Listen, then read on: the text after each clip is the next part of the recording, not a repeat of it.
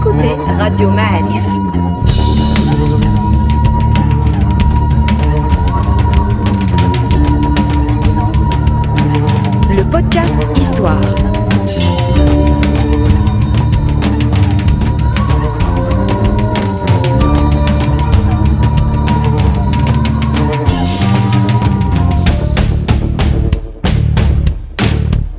La saison 3 du podcast Histoire vous est offerte avec le soutien de Maroc Télécom. Bienvenue les amis, le podcast Histoire de Radio Ma'arif est de retour. Nous sommes très contents de vous retrouver après une longue pause et ben, pour fêter notre euh, ce, ce, retour, nous n'avons pas convoqué un historien, contrairement à notre habitude, mais deux s'il vous plaît, appréciez la performance, puisqu'à ma gauche se trouve Abdullah Fili. Salut Abdullah. Bonjour Sereda. Comment ça va? Très bien. Bon, et en présentiel en plus, hein, on a en, droit, présentiel. en présentiel et à ma Pour droite, une fois. en présentiel également, Mustafa Kadeli, revenu de, de, ce, de, de, ce- de son long confinement de, de Menati. Bonjour, Comment ça va? Ça roule. Eh bien, écoutez, je suis très content de vous voir. Euh, je suis très content de redémarrer. Et je voudrais vous proposer un thème aujourd'hui qui, qui m'a semblé euh, nécessiter vos lumières, puisque euh, on a l'impression qu'il y a aujourd'hui euh, tout un intérêt pour l'histoire. Alors, je parle pas de ce podcast, c'est juste un élément parmi d'autres. Je parle du fait que, par exemple, il y a énormément de capsules sur Internet qui trouvent beaucoup de succès. Si vous tapez Saadien ou Al-Mohad sur les réseaux sociaux, vous allez avoir des dizaines et des dizaines de, discussions. Alors, elles sont pas toutes très éclairées. Euh, ça tourne beaucoup autour de- des problèmes ethniques et de revendications, euh, euh, revendications. Euh, pff, ben, bref, si, si vous lisez attentivement la Constitution de 2011, on parle d'héritage andalou, euh, amazir, socle enfin, africain, arabe, hébraïque, etc. Donc, on a vraiment l'impression aujourd'hui qu'on est dans une sorte de recherche de, de nous-mêmes, recherche de notre passé. Et j'en veux pour preuve que les programmes scolaires ont changé, n'est-ce pas, Mustafa Oui, Ils oui. ont changé comment? Euh, Paraît-il, cette année, on a, en, en tout cas pour le moment, euh, changé les programmes scolaires du primaire, de l'histoire, de la géographie, de l'éducation civique pour le niveau 4e, 5e et 6e année. Et la révélation, en tout cas, ça redonne un petit peu la place euh, que mérite ce pays, à commencer par Héroud. Je veux dire, on parle d'Héroud, on parle de l'homme de Sidi Abdelrahman, du carrière Thomas, de C'est-à-dire là, en tout cas, le berceau de la présence humaine au Maroc. Peut-être même, bon, c'est pas encore, je veux dire, on peut pas dire le berceau de l'humanité, mais l'un des berceaux de l'humanité par rapport à cet homme de Jbel euh, Héroud, qui est inclus euh, cette année dans le programme scolaire. Et on parle euh, après juste euh, cela de la Hadar al-Amaziria ou la civilisation amazir. Donc On c'est est- fini. les Kohof, bah oui. Malheureusement, oui. Enfin, malheureusement, pour les gens qui aiment le pittoresque, c'est fini le Kohof et le Marawir. Bon, le Kohof et le Marawir, c'est universel, hein. Je veux dire, j'insiste beaucoup Oui, sur oui, ça. oui, je veux oui. dire, sauf que la manière avec laquelle on nous a, on a donné cela ici, comme si c'était spécifique à ces, à ces, je sais pas, ces barbares qui venaient de, du Yémen De- et du du Chem, Yémen. du Ben- Yémen et du Ben euh, etc. Ça te fait plaisir, ça, c'est une bonne nouvelle. Bien sûr, c'est une bonne nouvelle, en quelque sorte que le Marocain se retrouve en quelque sorte dans l'histoire enseignée, que ce soit dans les niveaux scolaires, bien évidemment, et universitaires, et pas uniquement à retrouver euh, en quelque sorte l'image d'un Maroc euh, qui reçoit finalement tout, y compris au niveau scientifique, au niveau architectural. euh, À chaque fois qu'il y a une belle chose au Maroc, qu'il fallait aller lui chercher des origines exogènes. Et ça, c'est véritablement un problème. En plus, bien évidemment, les Marocains sont multiples. Eh ben, il faut que chaque composante de cette euh, euh, du Diversité, Maroc, ouais. euh, cette diversité culturelle, se retrouve en quelque sorte dans les programmes scolaires. C'est la est-ce- moindre des choses.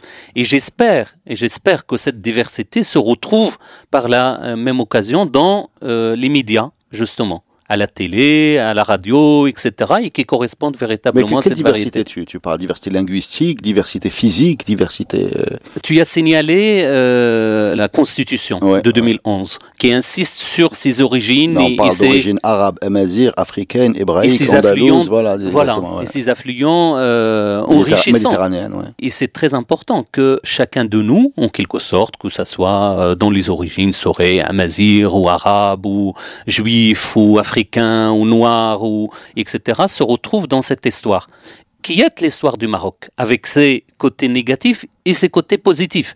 Et ça aussi, c'est une démarche scientifique très importante. Il ne faut pas profiter de cette diversité pour cacher les aspects négatifs de notre histoire. On n'est pas censé faire une histoire positive, en quelque sorte, ou heureuse, Euh, on est censé faire une histoire euh, réelle, honnête. et que finalement, euh, c'est notre histoire.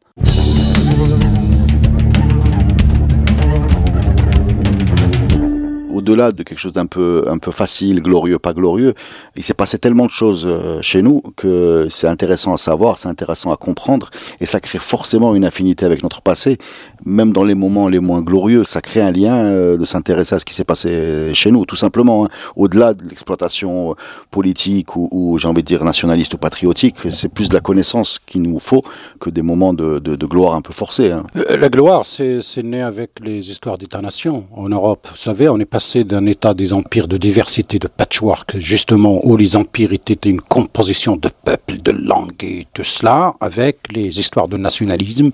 Euh, Qui date que d'un siècle à peu près. Milieu du 19e siècle, hein, je veux dire, le plus lointain qu'on peut remonter, c'est un peu ce qu'on appelle les, un petit peu les révoltes de 1848 en Europe. Hein. Je veux dire, ça touche un petit peu, ça commence par la Pologne, l'Europe centrale, l'Europe de l'Est, l'Europe de l'Ouest, la débandade de certains empires, le début de l'État-nation, surtout après la Première Guerre mondiale, on a plein d'empereurs qui sont partis en exil. On a la France qui devient une république en 1871 par hasard. Hein. Je veux dire, c'est pas euh, malgré ce qu'on entend aujourd'hui, c'est juste par hasard. Je veux dire, il y avait un choix à faire, continuer avec un royaume, avec un empire, non une république, et finalement ça a duré euh, deux ans avant qu'il se décide. Je veux dire, rien n'est le fruit de quelque chose d'évident, quelque chose de d'ancré. C'est-à-dire qu'on a tendance, euh, moi je suis plus extérieur que vous, on a tendance à considérer ce qu'on a aujourd'hui euh, sous les yeux, dans laquelle on a grandi et euh, dans le monde dans lequel on évolue, comme une sorte d'évidence immuable euh, qui ne peut pas être autrement. En fait, les, la majeure partie de l'histoire de l'humanité s'est fait dans des systèmes différents que celui qu'on connaît, de, de, systèmes de frontières euh, beaucoup moins euh, hermétiques, de, de, nations moins claires. De voilà, il n'y avait pas de coupe du monde du temps des du temps des des, des Almohades, mais on ne sait pas très bien. voilà, on n'est pas sûr de, de où ça s'arrête ça commence, euh, qui, qui s'en revendique. Enfin, c'est, il faut accepter ce flou, quoi. Euh, l'une des raisons de, justement de cette euh, volonté d'aplanir toutes les différences, de chercher l'homogénéité, etc., c'est justement de dire ben il faut centraliser tout par un État euh, omnipotent, omniprésent, etc. Et or, ouais, il, il, faut éviter les conflits parce que cette euh, variété, cette richesse en quelque sorte culturelle, linguistique, oui, une langue, un drapeau, une voilà, religion, exactement. Est, est, est complètement euh, faux. Et dans l'histoire du Maroc, il n'y a jamais eu ça. Euh, autant des Idrissides, des Almoravides, euh, le fait trébal euh, sur les Idrissides, le fait trébal sur les, les Almoravides, le fait euh, euh doctrinal, euh, idéologique, on va dire, sur les Almohades, etc. Il y a une variété, une richesse qu'il ne faut pas oublier de signaler chaque fois. Ce que vous êtes en train de dire, c'est que après l'indépendance, on s'est retrouvé devant cette idée moderne à l'époque de un État, une nation, des frontières claires et une, quelque chose d'un peu, un peu monoculturel qui n'existait pas avant et qui est en train de se diluer presque aujourd'hui, c'est ce que vous dites Oui, c'est un peu le, temps colonial. Je veux dire, ce que l'Europe a connu en termes de conflits, de naissance de nouvelles idéologies, de nouveaux challenges pour les pays européens, ben, cela, a été transféré par les colonisateurs, par la connaissance, par l'école. Et c'est là qu'on commence à parler de langue unique, une seule langue, langue nationale, langue euh, sacrée. sacrée. Alors que par exemple la France pendant la Première Guerre mondiale avait un problème avec ses soldats puisqu'ils parlaient les patois locaux. Justement, c'est ce qui a fait éradiquer les patois parce que le, le, nombre de personnes qui sont mortes, qui ne connaissaient pas le français pour comprendre les ordres des officiers était tellement impressionnant que par les erreurs de commandement, comme on disait, c'est-à-dire les gens ne comprenaient pas ce qu'on leur demandait, tout simplement, parce qu'ils ne sont pas passés par l'école. Et c'est là que l'école joue un rôle très important dans la diffusion dans la langue qu'on appelle aujourd'hui le français, alors que c'est absolument pas une langue sociale à la base. C'est une langue de laboratoire. Peut-être les gens vont être étonnés, mais c'est absolument pas une langue euh, territoriale. Peut-être elle avait un petit territoire, mais elle n'était pas comme ça puisque ça commence avec l'école de Port-Royal. Et quand ils arrivent chez nous, ça commence par l'Algérie, la Tunisie, le Maroc, après la Mauritanie, le Sénégal, etc. Je veux dire, ça focalise essentiellement sur cette histoire de langue et à partir de là, euh, vous ne pouvez pas être une nation si vous n'avez pas une langue euh, unie, euh, unique, euh, etc. Ça, c'est le, donc la, la doctrine française qui va être reprise par les nationalistes aussi, il faut le dire, oui. après, après l'indépendance, et qui vont continuer dans cette, cette idée d'une langue, un pays, un drapeau, une religion, qui est, je le répète, hein, parce que je viens de comprendre ça, pas une idée qui était évidente 100 ans avant ou 200 ans avant. Pardon, c'est pour, pardon, c'est pour cela qu'on ne peut pas regarder le passé avec les yeux d'aujourd'hui. Ouais, c'est dur, hein, en, en considérant que, par exemple, à l'époque almoravide de la saadienne, on écrivait en arabe, Mais ça ne veut pas dire que c'était parce que c'était la langue nationale dans le sens où on le voit aujourd'hui. C'était la langue du savoir que les juifs utilisaient, les chrétiens également, et que il, y avait le problème de la langue ne s'opposait pas de la manière avec laquelle il s'oppose aujourd'hui. Ouais. Et que... rien n'empêchait justement d'écrire euh, en berbère, en, en tamazirt, euh, mais en caractère arabe. Euh, il y a des, des, manuscrits. des, manuscrits. depuis bah, le XIe siècle, absolument. des dictionnaires, des traités de médecine, etc. De, de, du fiqh. Et euh... C'est-à-dire de, la maziriam, que bah, vous savez, nous on a appris également qu'il y avait même des, du portugais qui s'écrivait avec les lettres arabes. Oui. Hum. Voilà, oui, c'est-à-dire qu'Azmour, euh, Mazagan, etc., pour euh, communiquer très souvent, utiliser les lettres arabes euh, comme on le ferait aujourd'hui euh, avec des lettres latines pour euh, écrire de l'arabe. Je sais pas si. Mmh, voilà. Oui, oui, oui c'est historique, c'est normal. Jusque-là, c'est normal.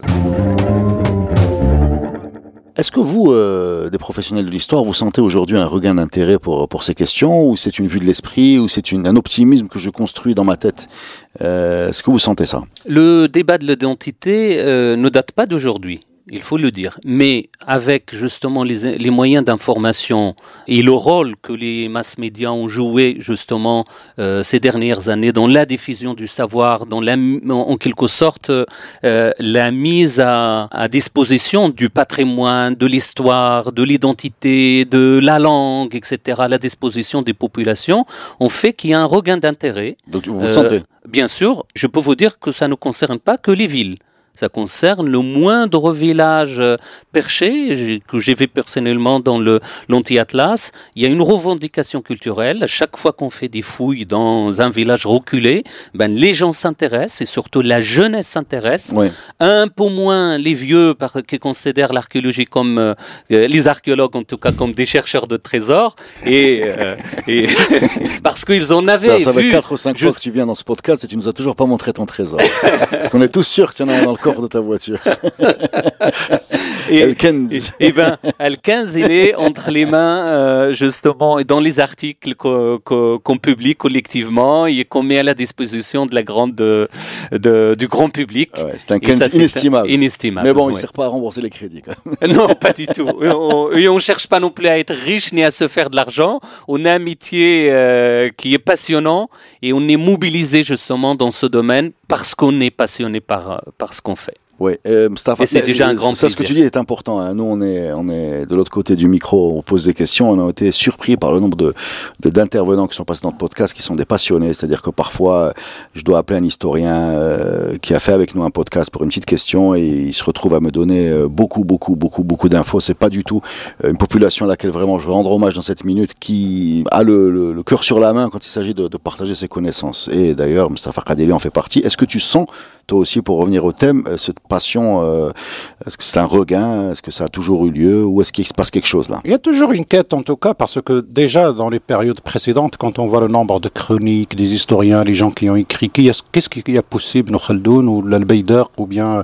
Fishtali ou quelqu'un d'autre, d'autres périodes où le Nassiri a écrit, il y a bien sûr le plaisir, il y a la passion, et il y a toujours cette quête un petit peu de mémoire du passé pour en prendre les leçons. Parce que toujours, cette histoire de leçon qui est fondamentale. Aujourd'hui, bien sûr, il y a un regard, mais justement, il y a un problème de leçon, parce que n'importe qui peut aujourd'hui parler de l'histoire du passé, soit sur la base d'hypothèses, soit en compilant deux ouvrages ou quelques photos glanées à droite et à gauche pour faire une chaîne YouTube, etc. Mais euh, c'est pas aussi évident que cela. C'est un métier de professionnel. C'est aussi, euh, surtout, une question de regard et d'optique.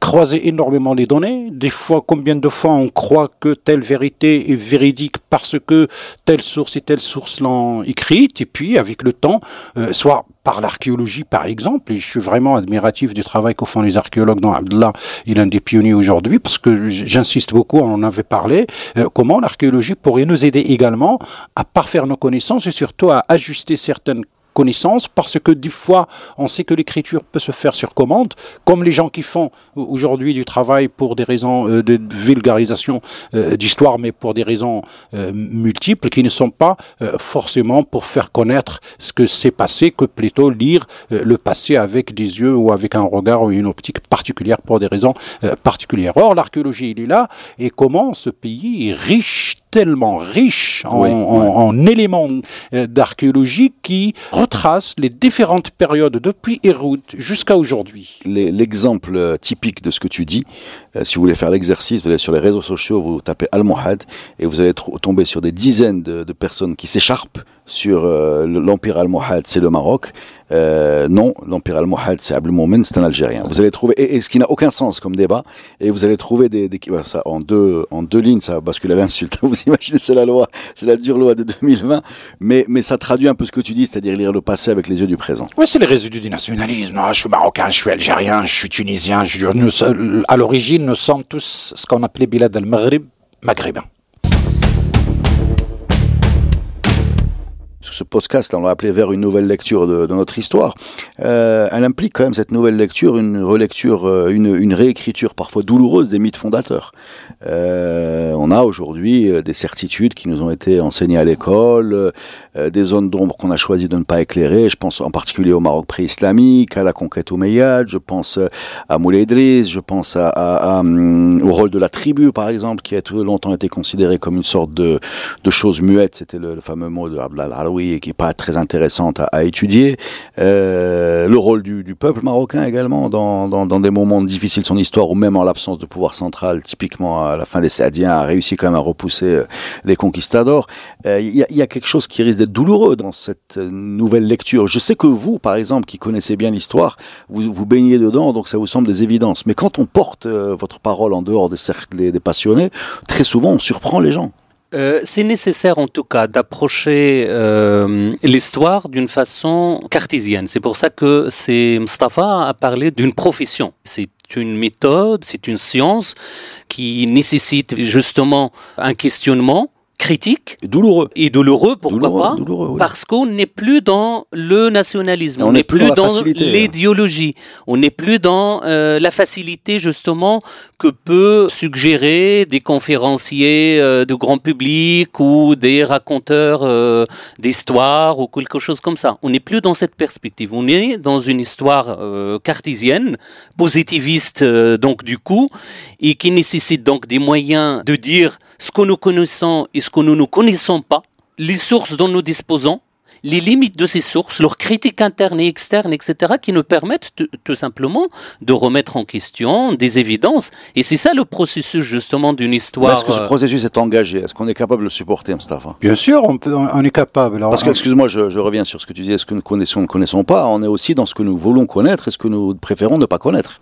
Euh, c'est ce processus qui, pour moi, est, douloureux sur, euh, sur, euh, par rapport au mythe fondateur sur lequel on, est assis. On a, on a hérité d'un grand historien français qui a, qui a historicisé un petit peu la notion de nation française, c'est la notion d'amnésie. On choisit ce qu'on oublie. Voilà et on choisit ce qu'on ne veut pas oublier.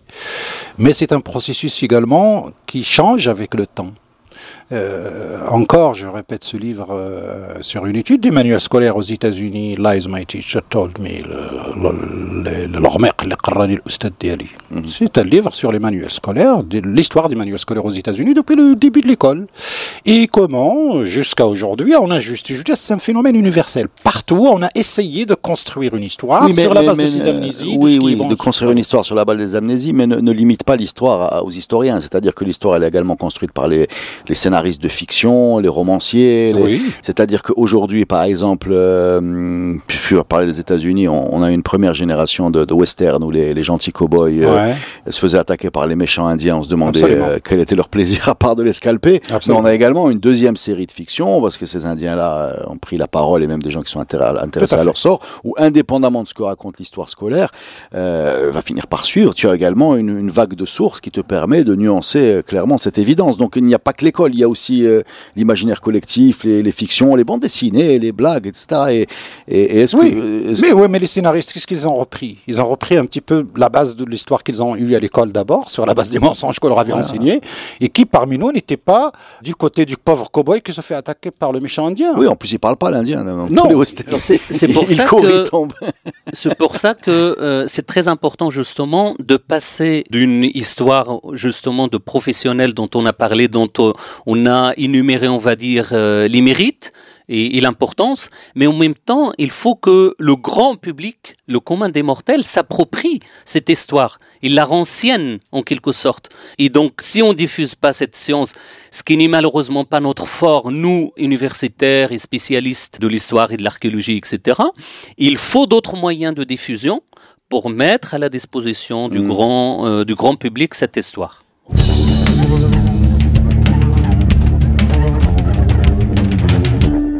On a aussi un problème, moi je voudrais quand même vous faire un petit reproche, euh, mes amis historiens. Euh, on a un grand problème pour... Euh, alors évidemment, les, faits et gestes des princes, des rois, des ambassadeurs sont consignés en général par leur cabinet. Ils sont dans un centre lettré, disons, où il y a beaucoup d'une grande concentration de gens qui savent écrire, qui savent lire. Dans un Maroc en grande partie analphabète à l'époque. Enfin, on a très peu de, de, de, de, récits, de sources, de, savoir comment nos ancêtres qui n'étaient pas rois vivaient. Voilà, ça c'est quelque chose qui, qui nous manque très très souvent. Euh, Est-ce que c'est quelque chose qu'on pourrait corriger euh, vraiment dans, dans l'histoire du, du marocain, quoi Pas pas du pas du, du, prince sadien ni du prince, mais, mais le marocain à ce moment-là. En quoi le quotidien d'un de, de, bonhomme de Ezmour euh, est différent d'un quotidien d'un Slaoui à l'époque Non, on a des recherches, on a des études sur ça, euh, sur l'époque médiévale par exemple, euh, comme ça de mémoire. la pauvreté, elle est pauvre à l'époque médiévale. On a des documents. Pourquoi? Parce que les sources euh, qu'on a, elles sont euh, issues non seulement parce que à travers une source, on peut la lire de plusieurs manières. Il y a la chronique politique, les événements, les sultans, etc.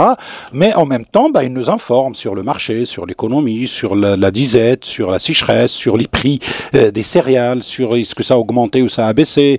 je veux dire, à travers ces éléments-là, selon les spécialités, les gens sont capables de décoder. Abdullah, par exemple, j'imagine, à travers la poterie, la céramique, il, est, le design ou non-design, il peut nous reconstruire une histoire à travers ces éléments-là, euh, hein, de, détails que n'importe qui aujourd'hui peut trouver un, bout de poterie, le jeter ou non, même pas y faire euh, attention, euh, alors que, que pour l'archéologue, non, c'est un élément fondamental, ça peut être un de tissu, qui peut nous donner une, type de qualité de l'époque. Et à partir de là, on peut imaginer, selon les grandes sources sur les circuits économiques, sur les circuits du textile, sur l'industrie du textile, etc., on peut reconstruire complètement euh, cette histoire. Ce n'est pas quelque chose de compliqué, sauf que on s'est beaucoup intéressé à l'histoire politique, c'est une question de génération. Euh, depuis le début de l'école, chez nous, par exemple, le Maroc, avec le temps colonial, sur les recherches que les gens de la colonisation ont fait. Et ensuite, après l'indépendance, on a eu notre indépendance et on a eu notre autonomie universitaire, si j'ose dire, mais nos professeurs des années 60, par exemple, ont imposé une norme à l'époque. Tu veux faire une thèse en histoire, si tu n'as pas un document écrit, tu n'as pas le droit, point à la ligne. Et de préférence, un document écrit marzanien, de l'État. C'est-à-dire, tu veux aborder... C'est la source fiable, quoi. Oui, pourquoi pas? Hmm. Mais interdire, par exemple, on a, raté beaucoup de mémoire orale, surtout le 20e et le 19e siècle, puisque jusqu'aux années 60-70, on a eu des gens qui ont vécu la fin du 19e et le début du 20e, jusque, je veux dire, ils ont vécu des événements historiques historique extraordinaire, mais malheureusement, on a raté ces mémoires orales, ces bibliothèques vivantes, ce que l'UNESCO aujourd'hui parle des trésors humains vivants, des gens qui ont accumulé des connaissances, du savoir mm. de, certaines périodes, mais on a pris conscience de cela un peu tardivement, malheureusement, dans notre cas au Maroc, jusqu'aux années 90 et même après les, années 2000, pour que cela puisse euh, avoir. Cela ne veut pas dire que, parce qu'on est parti de l'idée que l'oralité, elle est altérée. C'est vrai, mais l'écrit aussi, c'est quoi l'écrit? L'écrit, c'est un oral transcrit. À un moment T. C'est tout. Donc je décide aujourd'hui d'écrire, je te raconte, je peux te le raconter oralement comme je peux l'écrire avec un peu de, comment dirais-je, de, de, Disons que l'idée commune est de se dire comme ça a été écrit, ça n'a en tout cas pas bougé depuis que ça a été écrit. Et eh ben, le, problème c'est que... Tu gagnes du temps sur l'altérité. Tu te dis que tu gagnes du temps sur l'altérité. Les spécialistes du manuscrit, ne peut pas me contredire là-dessus, on est obligé aujourd'hui de comparer trois manuscrits du même texte, si on veut être sûr, parce que même le copiste peut commettre des erreurs. Et, c'est vrai ça. exactement. exactement. De toute façon, euh, on sait bien qu'on peut dire des bêtises, mais on peut aussi en écrire. Quoi. Eh ben, euh, dans quelles circonstances on a écrit Tu as parlé de l'histoire événementielle qui était le propre de toute, on va dire, de notre approche politique de l'histoire et euh, la notion, comme a dit euh, la notion de source historique a été complètement bouleversée bouleversé, jusqu'à justement la tradition orale qui posait problème, je me rappelle très bien, au début des années 90 au Maroc. Il y a eu des historiens, euh, dont un que je connais très bien, Jdida, qui a mobilisé en quelque sorte la tradition orale dans sa thèse. Il a été massacré par euh, le jury. Et donc il a fallu justement apprendre en quelque sorte à mobiliser ce genre d'informations, de sources d'informations, que l'historien bien évidemment traite au même titre que qu'un écrit. L'écrit n'est pas une valeur sûre parce que l'intervention de l'écrivain, l'intervention du copiste, l'intervention euh, sous quelle pression. Moi, je peux vous donner une histoire assez hallucinante. Je travaille dans une région dans l'anti-Atlas et j'ai collecté un certain nombre de d'actes euh, notariés qui sont bien évidemment normalement irréprochables. Ces actes datent du début du XXe siècle, en fait, jusqu'aux années 50. Donc les protagonistes sont encore vivants. Et donc je pose la question à la personne en question, ah, tu as fait, en fait, tu as vendu ta parcelle de terrain telle à telle. Il m'a dit non, j'ai pas vendu. Il m'a obligé de la lui laisser parce que c'est une euh, parcelle qui est riche, euh, qui est bien irriguée, etc., etc. Et donc il écrit, euh, finalement, il est, il est, on le situera où? De toute façon, on a passé suffisamment de temps au Maroc pour savoir que la, la, masse des tampons, des timbres ne garantit pas, ne garantit pour pas la, la, réalité finalement, de la transaction. L'écrit, l'écrit est tout à fait, on peut lui reprocher toutes les limites et l'état qu'on peut reprocher à une, à une tradition rapportée. Mais pardon, peut-être l'histoire de ce chant, euh, on sait pendant les disettes, ou pendant le système Kaïdal à l'époque coloniale, on peut vous enlever votre propre bien. Mais on vous amène chez le chez le notaire, et vous écrivez que vous avez bien vendu de votre propre gré. Le le voit très bien que vous n'êtes pas d'accord. Mais l'autorité dessus, le caïd, surtout le pacha, bah, bah écoute, je dirais, alors, l'acte notarié, il est correct. Vous avez vendu, monsieur, de votre propre gré parce que vous mm. vous êtes présenté. Soit les moments de disette et surtout les pouvoirs qui... Euh, ça, c'est connu, hein, je veux dire, à l'époque coloniale, euh, on a, on a, toutes les grandes figures du pouvoir, ils en ont usé et abusé jusqu'à, comment dirais-je, comment disaient les Français, jusqu'à faire suer le burnous pour que la tête ne se lève jamais.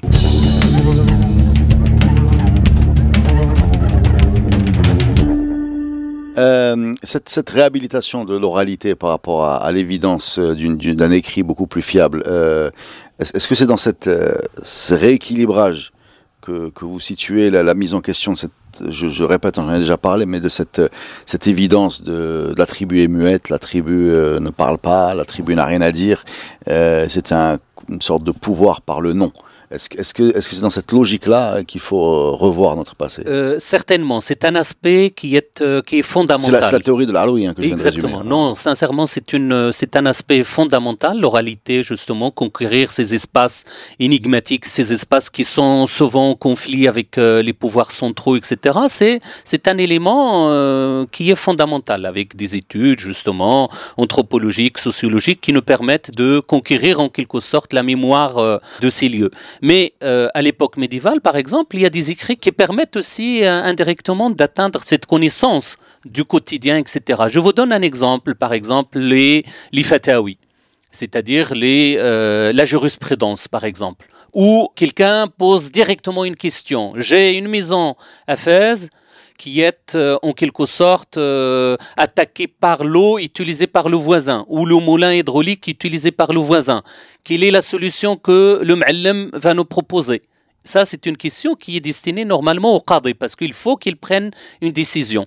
Ces éléments-là ne sont pas des éléments de l'écriture euh, à proprement parler de l'histoire, mais c'est des éléments indirects qui nous permettent de suivre les conflits, suivre les richesses des gens suivre par exemple les propriétés, suivre le, le régime euh, foncier par exemple d'une capitale. Il y a des choses qui concernent euh, euh, ne serait-ce que la toilette par exemple, qui concernent par exemple l'habit, qui concernent les relations de voisinage, etc. etc. J'ai parlé de Fatawi, il y a aussi les, ce que les gens appellent les formulaires notariaux, c'est-à-dire finalement comment écrire un acte l'authentifier pour qu'il soit euh, reconnu comme source de légitimation d'une propriété ou d'un bien, etc., bien matériel ou immatériel.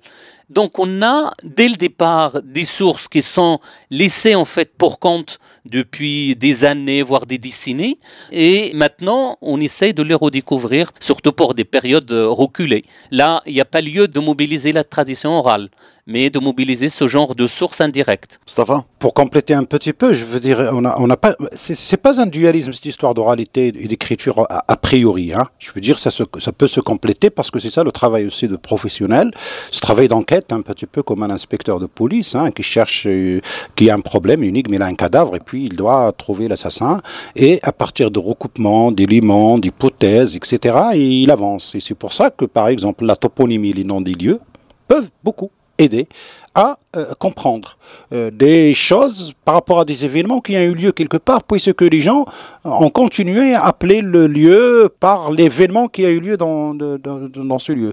Je pense là, comme ça, ça me vient, on parle des Almohad, on a le Tlata Yaqub.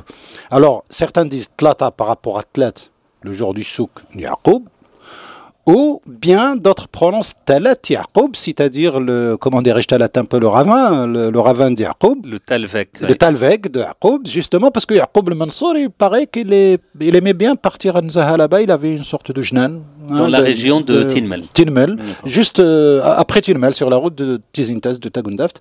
Donc, un lieu de un lieu où Yaqub le Mansour venait faire son Zaha, euh, peut-être le, le, la chasse ou juste passer du moment euh, pour se reposer, etc. Nous avons un toponyme qui nous date un, un moment dans l'histoire, un roi. Ne parlons pas de Moulay Hassan Ier. Hein. Je veux dire, euh, Tizi Moulay Hassan, Tesklut Moulay Hassan à travers le territoire, par là où il est passé, là où il campait, et ben pratiquement ça prenait euh, son nom. Hein. Euh, je veux dire là, encore aujourd'hui à Azro, juste à côté, pas loin, on a un, un, quartier Hassan. qui s'appelle Tizi Moulay Hassan. C'est là qu'il avait les planté ses tentes quand il, lors d'un voyage harkat, euh, de, de, de, Harka, etc.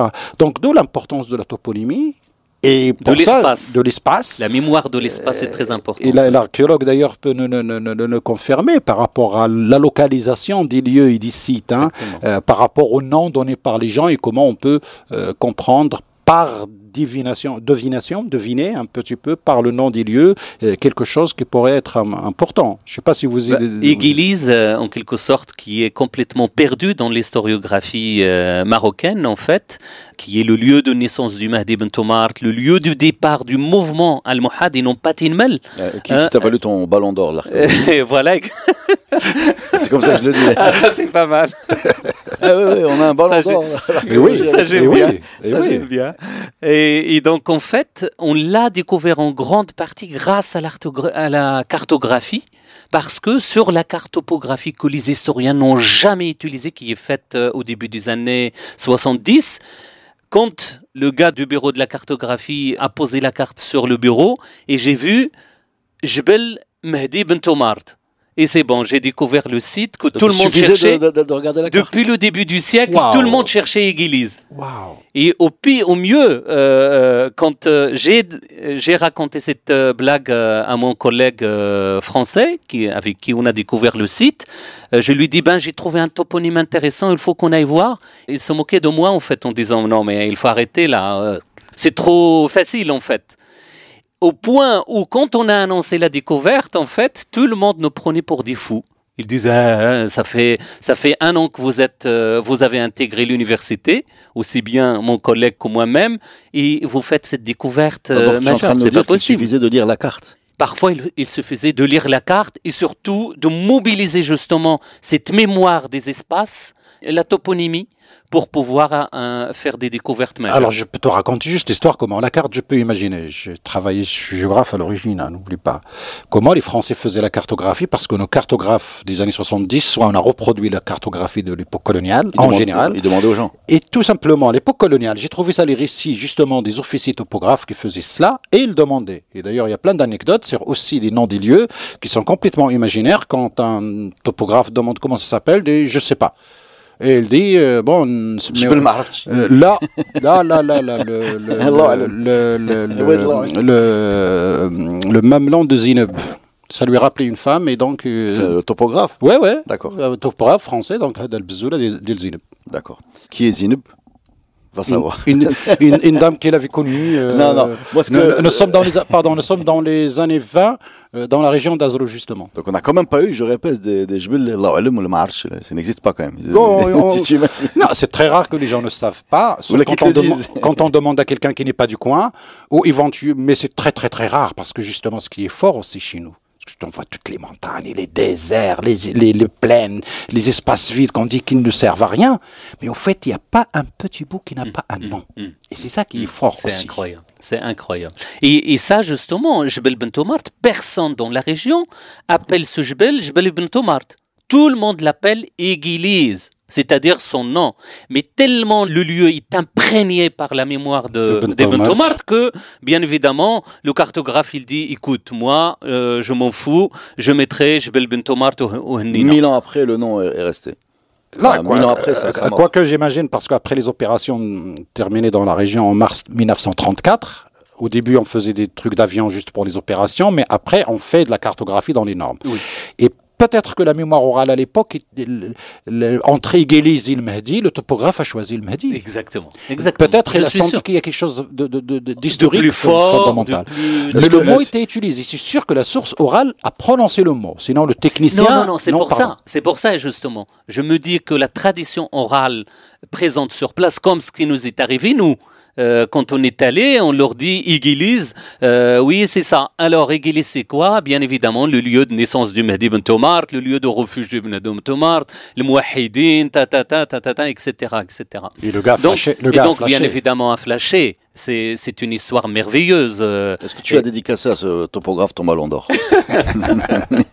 Non, il le méritait. il le méritait. Il On- le on- méritait et, et en plus des historiens locaux, des euh, érudits locaux, justement, je parle d'un Abdelhamid al qui était prof euh, d'histoire dans le Ma'ad al-Islami Bitaroudant et qui a fait le voyage sur place. Mais Quand- comme il est quand trop- En quelle période euh, début des années 1971, D'accord. mais comme il était vraiment vieux, il pourrait pas euh, la faire l'ascension du Jbel, qui dure euh, 45 minutes, il faut être physiquement relativement fort. Ben, il a renoncé. Il a regardé avec des jumelles. Il, a, il nous a fait un récit complètement imaginaire, en disant, ben, des pierres sont énormes, alors que c'est des affleurements rocheux, naturels, géologiques en fait, et pas de pierres en fait. Mais quand de- tu dis qu'il a fait ce récit, il a écrit ou il, il a écrit, il a écrit. Et nous, on l'a découvert en fait ce récit Après, bien après la découverte, deux ans après en la fait, c'était découverte. celui qui avait commencé ton travail, quoi. Complètement. Voilà. Et c'est pour ça qu'on l'a dit texto que la découverte ne nous revient pas. Euh, on a découvert le site archéologiquement, mais en fait, euh, les qui- érudits locaux euh, connaissaient largement le, le- le lieu. On entend de toute façon à quel point vous êtes passionné. Une petite question à vous poser un peu. On va se détendre, on peut s'amuser. On n'est pas. Euh, que- quelle est votre période préférée Voilà. Quelle est votre période préférée et pourquoi Mais rapidement, répondez-moi à ça. Si vous pouviez, si vous deviez avoir le, le- la machine de retour vers le futur, euh, vous iriez où Qu'est- Qu'est-ce qui vous fascine Quel moment Euh, J'avais posé la question à une dame à laquelle je voudrais vraiment rendre hommage, Madame Halima Farhat. Et il m'a répondu les Almohades. Il ne peut pas dire le contraire. Justement, parce qu'il en, il en était spécialiste et surtout qu'il a vraiment laissé de côté le, le côté politique pour s'intéresser à la science, au savoir, au sophisme. à la nourriture. La euh, nourriture. Non, mais enfin, c'est euh, le serpent qui se mord là qu'elle s'y intéresse aussi parce qu'elle est fascinée. Donc, si on lui demande de, enfin, je veux dire, c'est- à la base, il y a un intérêt, une Oui, fascination. il a, il, a, il a cherché, mais je crois que quand même, bon, c'est une, euh, c'est une période assez intéressante comme toutes les Et périodes. toi, tu retournerais où, toi? Oh, moi, je suis à Volubilis, là.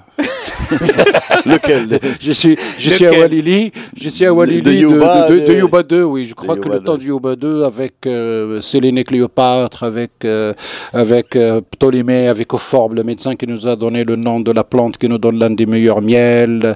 Je veux dire, bon, c'est un peu passionnant le voyage qu'elle avait fait pour, euh, pour un petit peu découvrir les le paradis Canaries. les- Je veux dire, je, je trouve quand même cette période assez fascinante parce que d'abord, on n'en sait pas beaucoup, moi non plus. Je veux dire, j'en sais, mais je, reste toujours sur ma faim. Euh, parce que, vu la période, vu le temps, la question de temps, euh, il, il, il m'intrigue encore. Peut-être c'est pour ça qu'elle me capte un petit peu. Et c'est comme ça qu'on fait de la recherche également dans ce métier. Mais je voudrais juste porter une précision. Je veux dire, on ne demande pas aux citoyens d'être un érudit. Mais si aujourd'hui on habite dans un pays qu'on partage tous un territoire, c'est qu'on doit, comme on dit, partager quelque chose en commun. C'est ce qui nous, nous unit beaucoup plus qui nous divise. Et c'est ça l'importance de l'existence de l'histoire et de la géographie dans les programmes scolaires. Non pas pour une note, parce qu'on a un problème hein, d'enseignement didactique de langue. Combien on est tous passés par l'école quand on fait Or, même les ingénieurs, quelle que soit la spécialité, les financiers, ils ont besoin de l'histoire. Je le répète, on ne peut pas comprendre le drame de la route de Tizintishka qui ne veut pas euh, du tout fonctionner comme il faut avec les milliards qu'on a mis dedans si on ne revient pas euh, à l'histoire. Et il suffit de me consulter, je leur donnerai la réponse gratuitement. Euh, Abdullah, même question, ta période préférée Tu te moi, je serais, euh, moi, je serais, euh, comme j'ai choisi ma spécialité, l'époque médiévale. Oui, mais c'est long, ça. Il faut que c'est très long, mais je me sens à l'aise là-dedans. Mais quand? Tu sais, non, depuis euh, Koussaïla, euh, et tout ça, j'aime beaucoup ces intrigues, ces batailles, ces incompréhensions. Et très sincèrement, je, je redécouvre j'ai beaucoup travaillé sur les Saadiens côté archéologique et je découvre même euh, l'époque alawite en archéologie. Non, mais tu vas pas vivre mille ans, il faut que tu mais voilà. Choisis-nous 60 ans, 70, 100. non, j'ose espérer. Mais, mais, c'est rien pour l'historien. non, non, non, mais, Exactement. Mais on demande Par rapport à 300, 300 000 ans de, de l'homme des Roudes. L'échelle. Donc, c'est là. Super. Ben, merci, à hein, les amis. C'était super et, et on compte sur vous pour cette nouvelle saison. Merci, beaucoup. Avec plaisir.